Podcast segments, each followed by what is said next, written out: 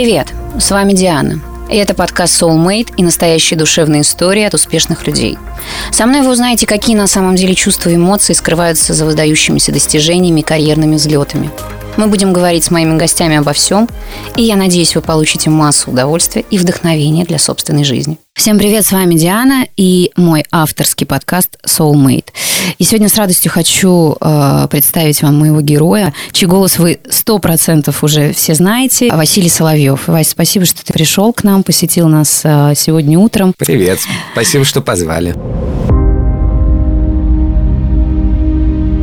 Василий Соловьев – Российский радио и телеведущий, спортивный комментатор, актер, кинопродюсер. Один из самых узнаваемых спортивных голосов страны. Родился 21 августа 1975 года. Свою комментаторскую деятельность начал в 1994 году на НТВ в качестве переводчика и редактора. С 1996 по 2014 года являлся комментатором на канале НТВ+. Его голос мы слышали на всех Олимпиадах с 1998 по 2014 года. Вместе с этим был ведущим программ «Сегодня» на НТВ, ТНТ «Спорт» на канале ТНТ. С 2010 года генеральный продюсер компании 2D Films. Завершив карьеру комментатора после Олимпиады Сочи 2014, стал развиваться в киноиндустрии, где делает успешные шаги на сегодняшний день. Ну что ж, у тебя очень обширная история. Давай начнем с того, как ты впервые попал на телевидение.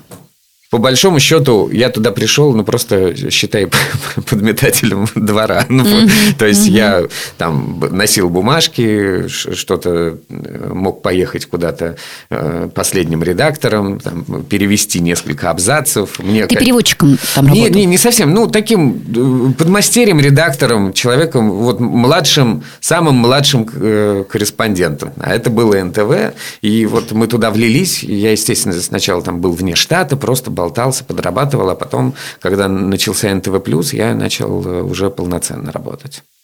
96-й год был. И постепенно выстроилась твоя э, история с комментаторством? Она очень тяжело выстроилась, потому что э, комментировать очень непросто, на самом деле. Нужно... Я никогда не был балаболом. То есть, некоторые садятся, и вот они что видят, то поют. Я никогда так не мог. Мне нужна какая-то суть, и мне нужно... И я э, довольно-таки тоже стыдливый человек. Я никогда не могу начать разглагольствовать о чем-то, чего я не понимаю. Ты 14 лет был закадровым тем самым голосом всех Олимпиад, которые шли.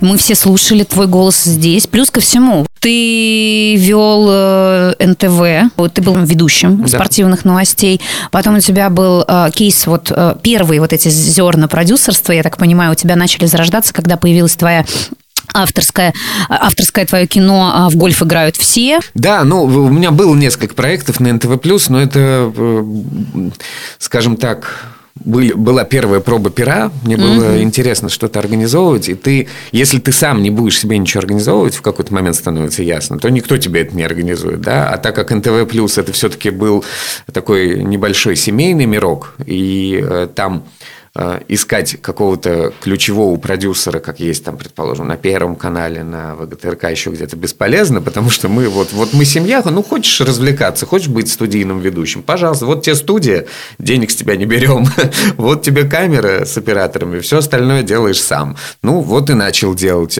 У тебя была, э, в общем-то, интересная карьера, и вышли твои авторские передачи. Но в какой момент ты почувствовал, что все, хватит с меня э, телевидение, я ухожу? Ну, это не почувствовалось в один момент. Просто э, когда в 2008 году был э, кризис, и было очень тяжело с деньгами, и я, скажем так, погорел на фильме под названием «Россия-88», потому что у меня был э, родственник, он теперь формально не родственник, потому что он был мужем моей сестры, мы с ним договорились, что мы сделаем кино. Это вот тогда был первый кейс. Да, ну, потому что я наконец-то увидел, как там вообще в кино происходит. Ну, моего этого друга зовут Павел Бардин, сын известного режиссера Гарри Бардина. Вот он очень хотел сделать что-то свое. И мы договорились, что сделаем фильм про скинхедов. Я ничего не понимал, ни в организации Но согласился. Процесса. Я просто согласился собрать денег с друзей. Собрал я в итоге... Это не, не, не имей 100 рублей, а имей 100 друзей, которые дадут тебе да, по 500. Да, да. В итоге собрал не 50, а, ну вот с друзей, а где-то в районе то ли 8, то ли 10 а, тысяч долларов. Остальное, ну, вытащил из своих заработков, из друзей каких-то, которые там побогаче богаче одолжил, еще что-то. Паша тоже одолжил у родителей. Ну, в общем, мы в пополам этот фильм э, зафинансировали. Но я говорю, я ничего не понимал из того, что происходило. То есть для меня сейчас я каждый аспект, конечно, знаю досконально. И сейчас э, я на старте фильма э, хочу себе хотя бы на 85% представлять, что будет в финале. А тогда для меня это было, а, ну, что-то снимаем весело, туда поехали, денег заплатили, скинхеды какие-то ходят, что-то организовали.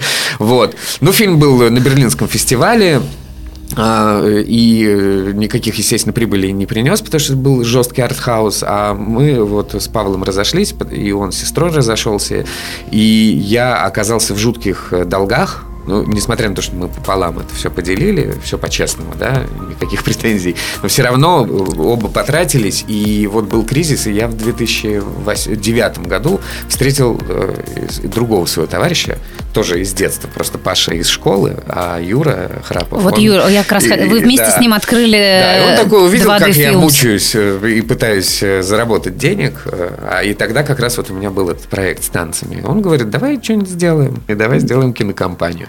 Вот с тех пор я работаю в кино. В тот момент, когда вы открывали 2D Films э, с Юрием, э, вы оба, ну, конкретно ты, может быть, вы уже понимали на тот момент, что это будет успешно? У нас были абсолютно ложные цели, дико ложные. Мы, э, мы думали, мы хотели прослыть э, самыми добрыми продюсерами. Это такой бред, конечно. Самыми добрыми, самыми хорошими. Просто я от, от Паши Бардина получал очень серьезный такой отрицательный фидбэк про продюсеров.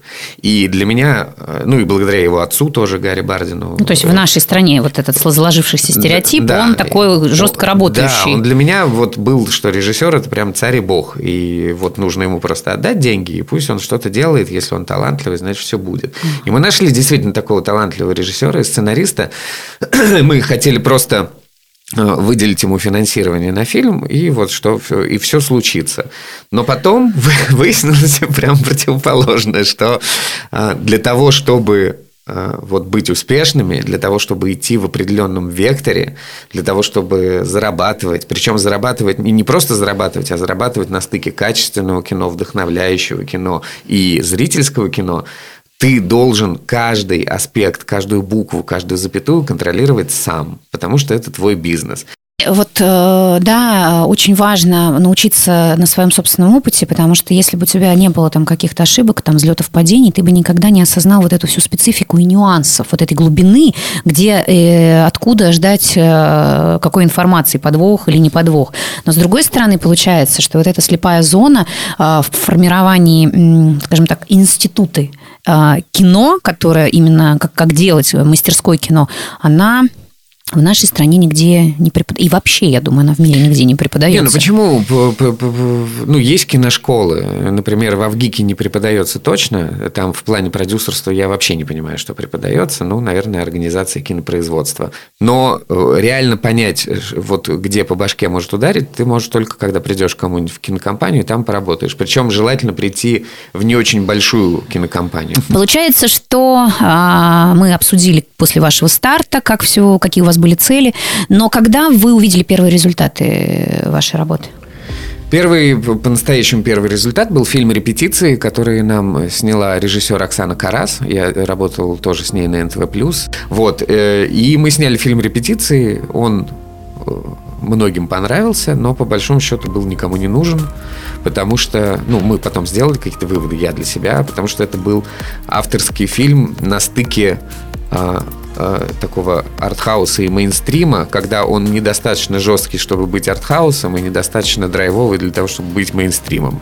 Ну и э, Но, тем не менее, это вот первый шаг был, да. Мы все пощупали индустрию с этим фильмом. 9 миллионов рублей. Два инвестора, Юрий и э, Коля Челенгаров, наш друг, сын Артура Николаевича. Вот ты сказал такую фразу, что этот фильм был, по сути, никому не нужен, там мы сделали свои выводы. А опексы, которые вы на это потратили, кем окупаются в дальнейшем? Это просто вот они ушли, вы их списали в своем понимании, и на этом точка. Это э, наш, наше платное обучение. Вот так ты это формулируешь. Ну да. На сегодня у тебя, у 2D Films, а, вы спродюсировали порядка 16 фильмов, поправь меня. Ну, не совсем так. Там все-таки указаны в официальной фильмографии и какие-то мелкие работы, типа короткометражек. Мы их, естественно, не считаем. Это просто пробы пера. Ну, например, к фильму «Счастье мое» мы делали э, тизер, который стоил сам по себе несколько миллионов рублей для того, чтобы презентовать наш фильм э, фонду кино. И мы презентовали его так, что ну, зал аплодировал, а Федор Сергеевич крикнул «Браво!». Но мы же не считаем это за фильм, это так, ну вот ролик какой-то. Поэтому если брать по-настоящему вот крепкие фильмы, то «Россия-88», а, ну это не 2D Films, это все-таки мое личное. А, потом «Репетиции», «Хороший мальчик», «Трудности выживания», «Хэппи-энд», а все остальные проекты, они сейчас в запуске. Итого получается пять. Ну, если вот прям э, полноценных, полноценных фильмов. метров, да. Скажи мне, а какой работой а, своей э, вашей компании ты особенно гордишься? Хэппи-энд? Они разные. Я э, очень горжусь хорошим мальчиком. Я, э, как продюсер, собой дико горжусь тем, как он был реализован. А скажи мне, как для человека, который далек от этой индустрии, условно, ты делаешь фильм.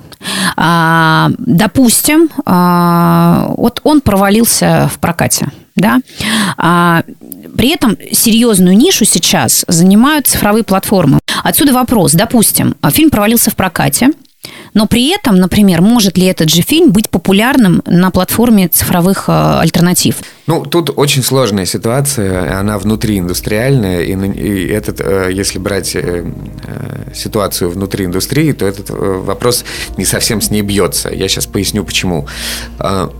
Есть разница, безусловно, между фильмами, которые выстреливают бо- здесь больше и там. Больше для проката или больше для цифры.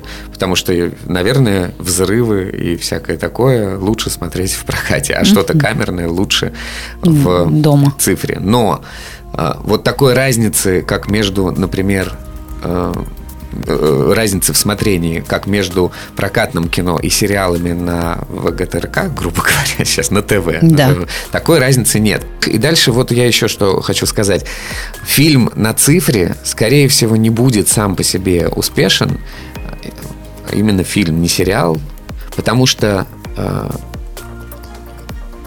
Платформы любят подхватить фильм, который уже хорошенько потратился на рекламу в прокате. Netflix сейчас задает совершенно свои правила для этого всего. Он делает очень зрелищные фильмы. Да. Майкл Бэй там снимает все, взрывает и несется, и никто, и он спокойно мог бы быть э, в любом кинотеатре. И сейчас э, они же очень сильно продвигают вот это свое 4К и 8К смотрение, да. поэтому делают. То есть это потенциал, очень серьезный зазор тоже. на рост.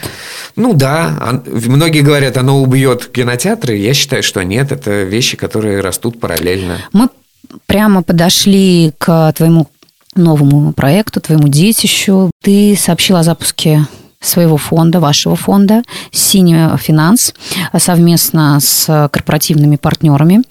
А что это за продукт? Расскажи про его миссию. Изначально это классический э, финансовый э, продукт, который сделан на базе запив для э, извлечения прибыли из финансирования кинопроцесса любого. Потому что посыл изначально шел от финансистов, и им, в общем-то, наши творческие метания ни к чему.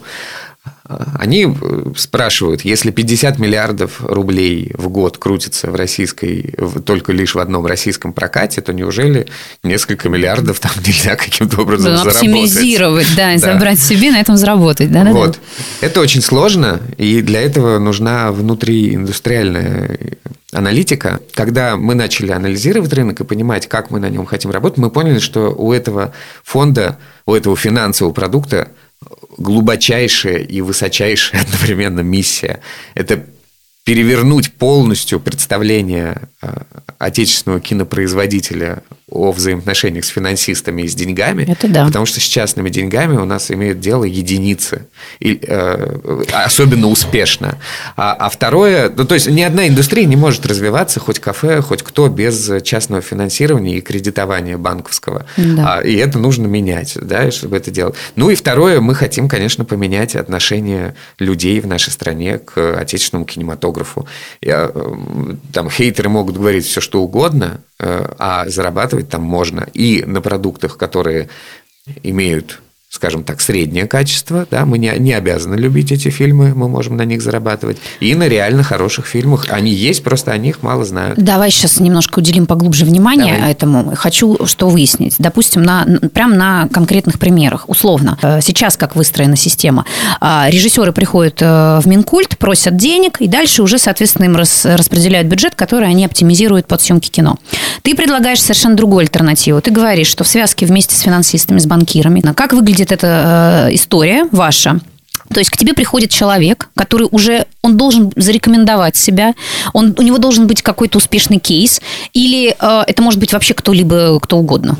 Это в теории. Допустим, я хочу снимать кино, я прихожу к тебе, Вась, дай мне денег, э, поверь в меня, вот у меня классный сценарий, вот у меня крутая презентация, вот такой у меня каст актеров планируется, я со всеми договорилась, дайте мне денег, я пойду. Или как? Значит, э, во-первых, э, в Минкульт приходят не режиссеры, а продюсеры, а режиссеры приходят, соответственно, к продюсеру. Угу. Ну, или если режиссер А это в одном флаконе? Это в одном лице, то тогда да. Но все равно формально он приходит как продюсер, а не как режиссер. А, потому что субсидии выдаются даже не ИП, а только на ООО. Ты должен быть бизнесменом. Да. Во-вторых, э, Минкульт, скажем так, это, это не знак качества, но это инструмент отечественной поддержки кинематографии, им нужно уметь пользоваться, mm. и если продюсер не имеет возможности по каким-либо любым причинам, не знаю, там заявку не, не умеет составить, не умеет э, правильно презентовать свой проект, не имеет достаточно связей для того, чтобы э, о своем проекте э, в правильном русле сообщить там, руководству, потому что не все же всегда понятно, что, что, что из себя представляет проект там, руководству или экспертному совету, недостаточно известен или еще что-либо, еще что-либо, ну так, тогда этот продюсер множит наши риски многократно, потому что российский продюсер не имеющий поддержки у Минкульта, это, ну, такой не очень продюсер. Но в любом случае, Минкульт – это инструмент. Мы никого не разгружаем, никому не присоединяемся. Мы, у нас есть продюсеры, 99% из этих доверенных продюсеров – это люди, которые, конечно же, берут деньги в фонде кино и в Министерстве культуры. А вообще в стране не знаю, процентов 80-85 берут э, вот для полнометражных фильмов деньги у государства. И благодаря этому, в общем-то, индустрия в том числе существует. Существует немножко коряво, не совсем так, как хотелось бы, но это вот, да, это уже прямо углубиться и не вылезать. Но конкретно отвечая на вопрос, ко мне кто-то приходит, никто ко мне не приходит. Почему? Потому что я прихожу сам. То есть это, моя работа. Я э, провел... Ну, ты уже знаешь, куда идти. Со своим... конечно Конечно. Да это, это все очень просто. Э, как сделать аналитику? Заходишь в э, кинопоиск, смотришь график премьер за последние пять лет, выписываешь в столбик всех продюсеров, которые значит, над ними работали, смотришь э, результаты сборов, смотришь, где что, сколько получили, вычисляешь сначала успешных, потом из этих успешных отметаешь тех, которым, например, совсем не нужны частные деньги. Да. Такие тоже есть. Ну, крупнейшие компании, мейджеры, ну, ну, не нужны им частные деньги. Они столько получат и, и там, угу, от да. спонсоров, и от всех, и от фонда кино, что они сделают свой фильм сами. Ну и прекрасно. Остается совсем маленькая группа Получаешься, людей. Получаешься, разгружаешь. Ты, получается, все равно разгружаешь этот э, список. Я не, не, ну, не то, что разгружаю, я предлагаю, ну, конечно, альтернативу, я новую да. альтернативу вот, предлагаю. Я об этом, да. я, я в чем-то перестраиваю, в чем-то даю возможность роста, в чем-то что очень важно, захожу вместе в риск. Почему э, фонд думает, что это успешно, потому что мы пакетируемся, у нас очень сильная диверсификация по всем да. направлениям, и без этого, конечно, в кино вообще никак. То есть у любой студии, у любого продюсера, в любом рынке всегда 10% успешных проектов, 25% э, там, 30% средненьких проектов. Все остальное, ну, если не ниже плинтуса, то как-то вот еле-еле сводят концы с концами. Угу. Вот на этих 10% можно заработать э, такой хороший плюс, а на вот этих 30% вот и держится, собственно, вся индустриалия. Ну вот ты их выписал и пошел. А я к ним пошел, э, и, и их там человек 10, и рассказал, мы запускаем фонд. Интересно? Интересно. Даже тем, кому я думал, что может быть неинтересно, например, компания Mars Media, огромная компания, но они работают с частными деньгами. Пусть это частные деньги не от э, небольших инвесторов, а, например, от таких э, людей, как Ленард Блаватник, который вложился, по-моему, 200 миллионами в фильм Т-34. Угу.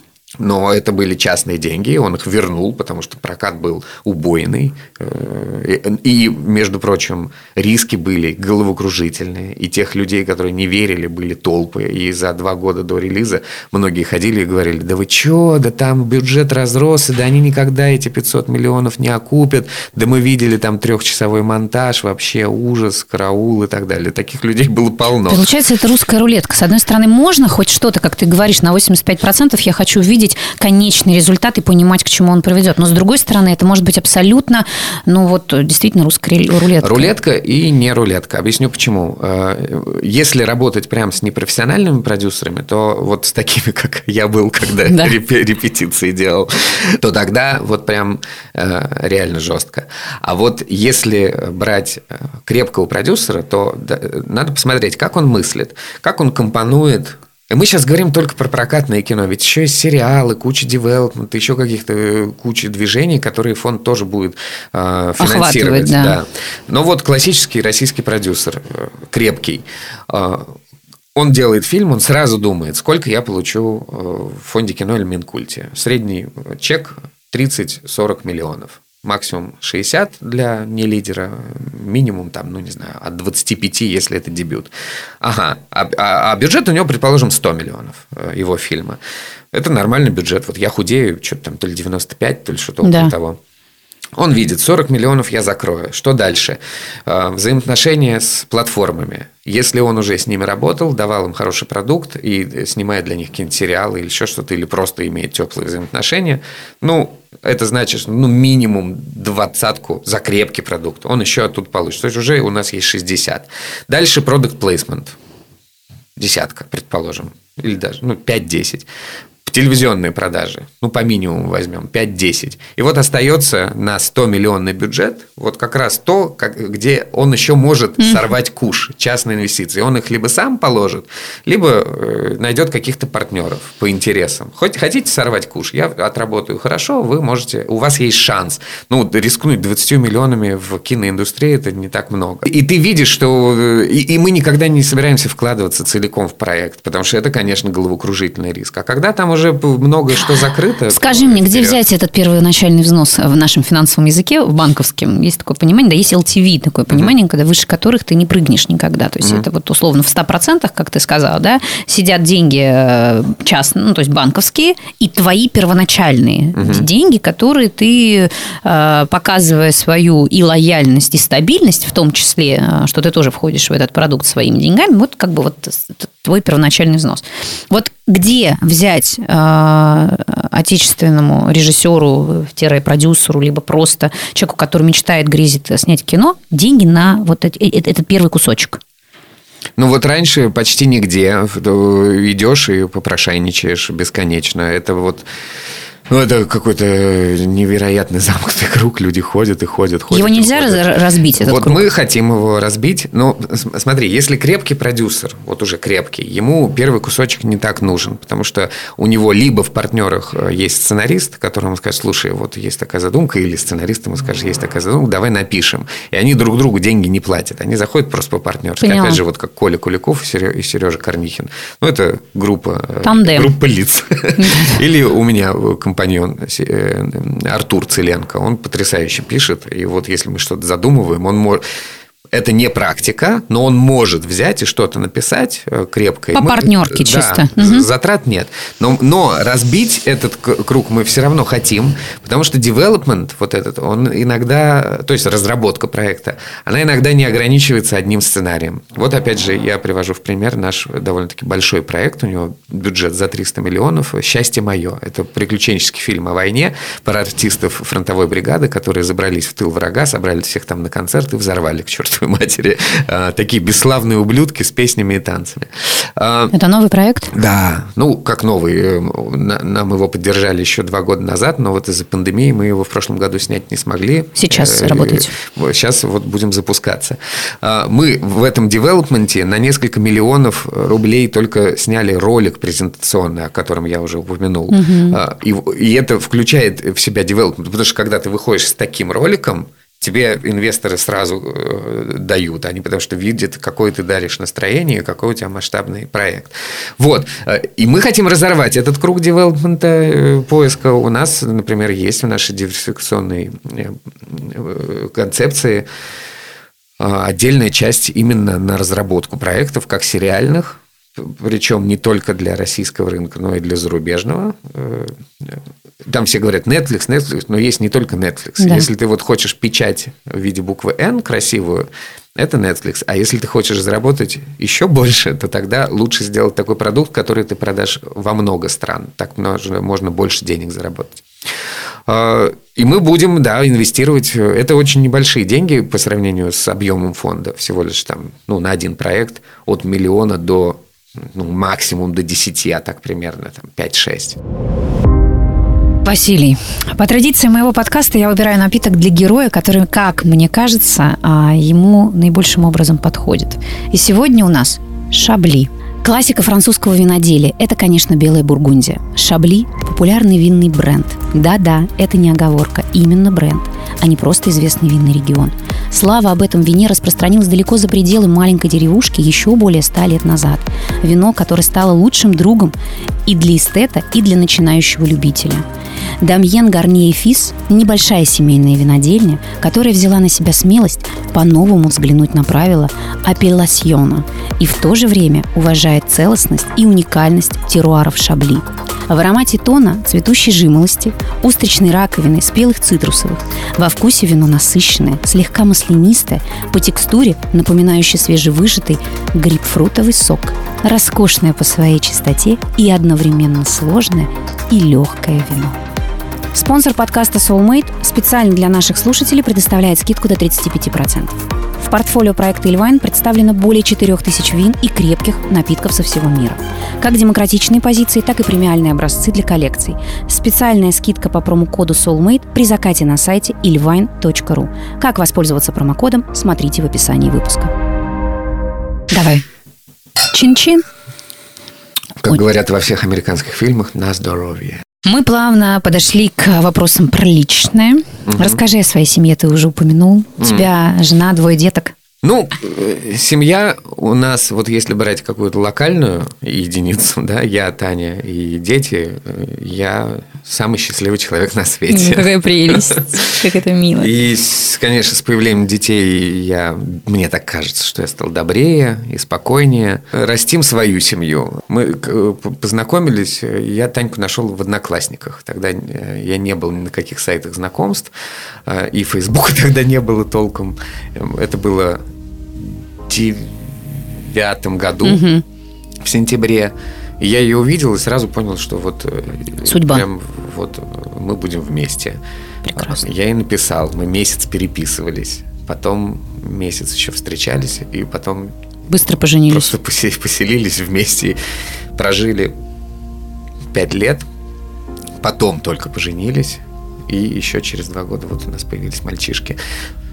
И у нас не было, например, свадьбы, потому что я терпеть не могу свадьбы и считаю, что это полный бред. И мы такие вообще на цинизме. Уже упомянутый фильм «Горько».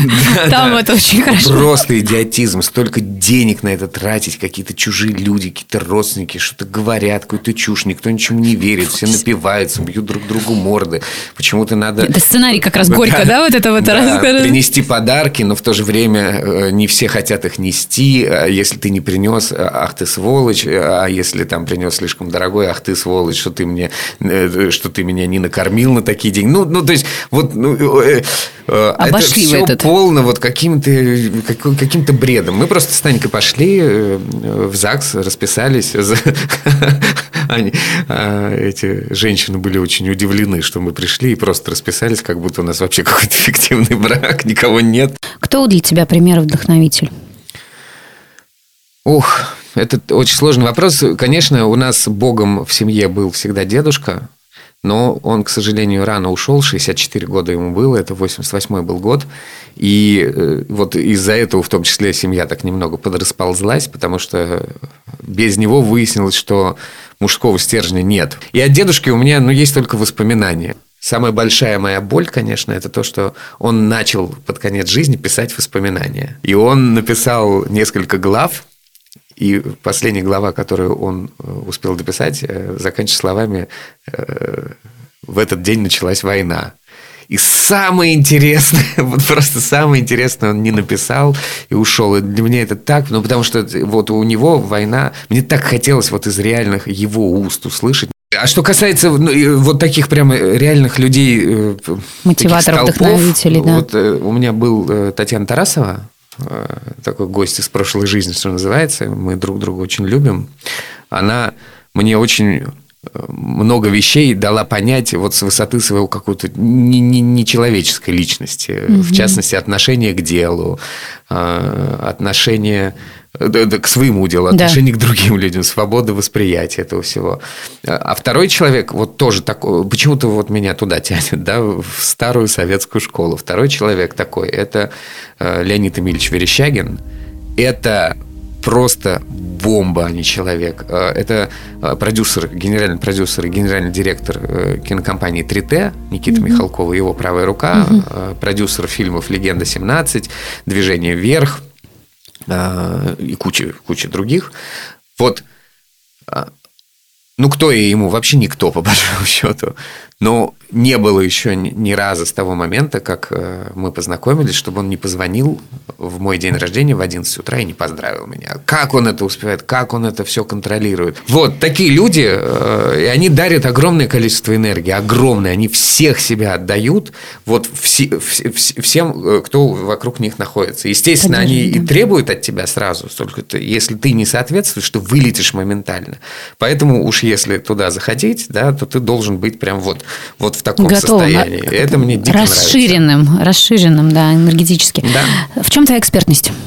Знаешь, очень смешное сочетание. Я часто э, кино, э, вот работаю над фильмами и, и просто взаимоотношения с людьми анализирую с точки зрения знания спорта и взаимоотношений тренеров и спортсменов. Угу. Очень помогает. Но в спорте я больше разбираюсь, наверное, в психологии и во взаимоотношениях, ну и в каких-то людях.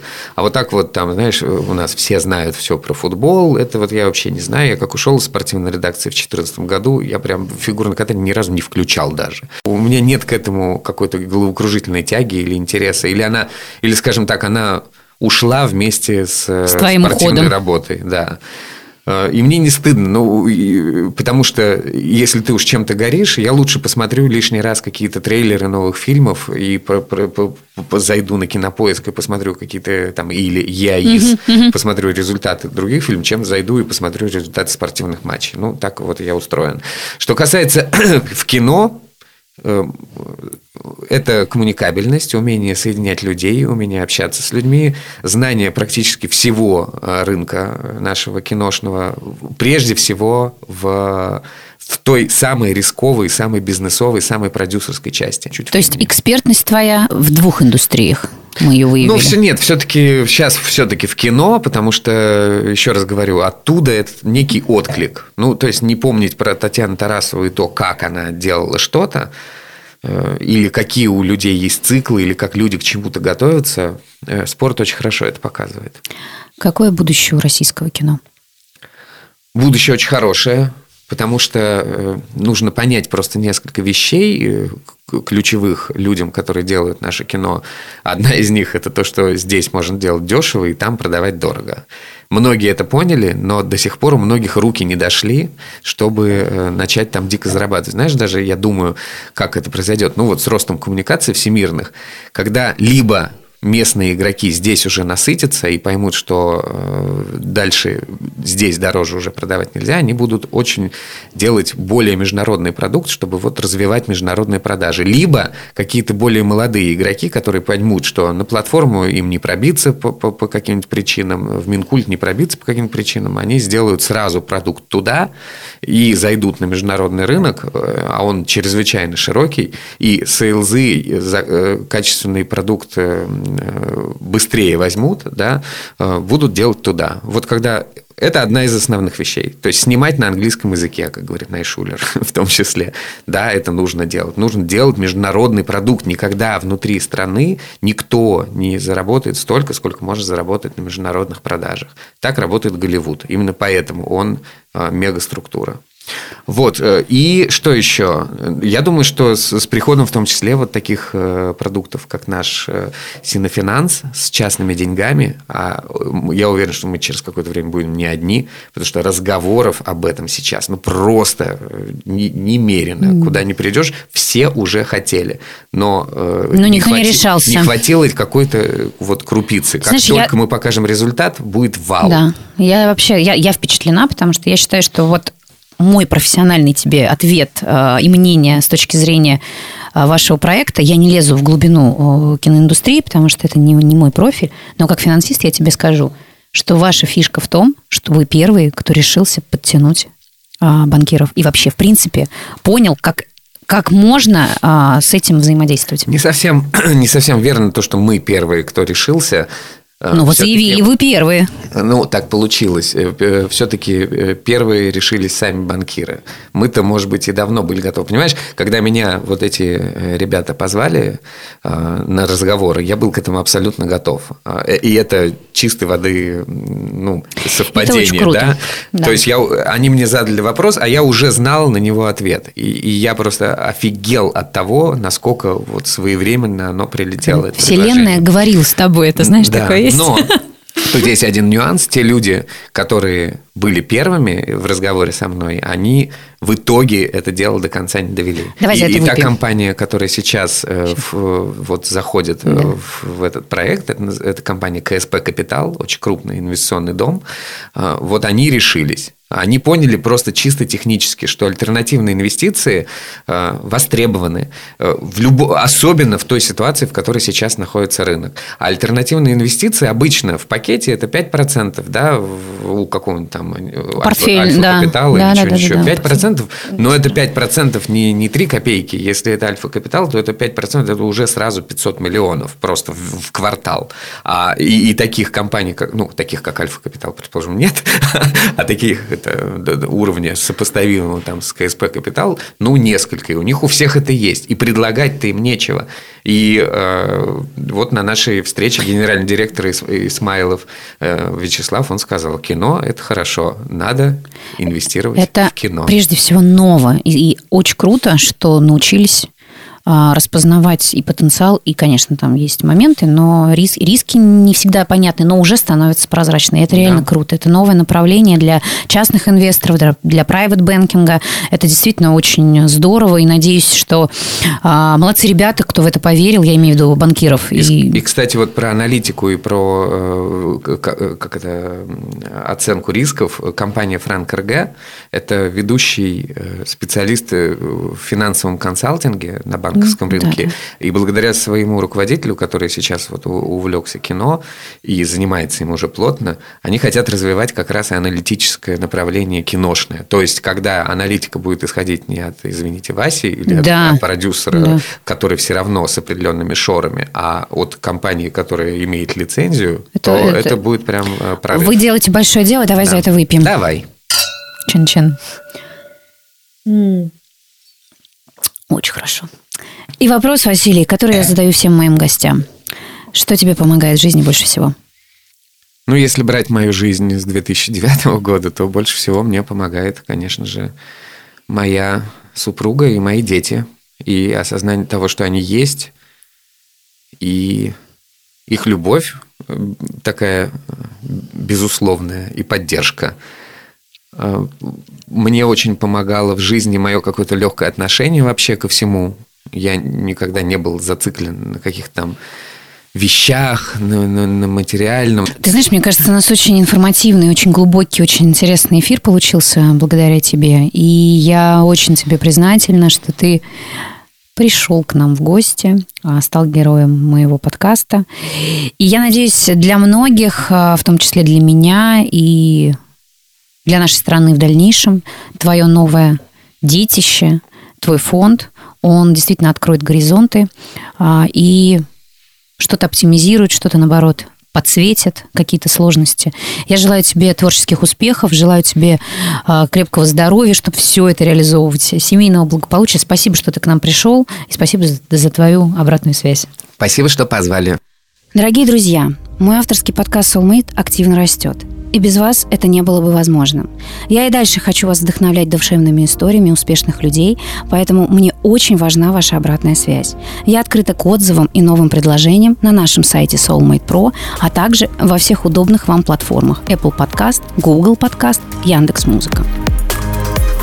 Живите мечтой, оставайтесь собой и до новых встреч в новых эфирах.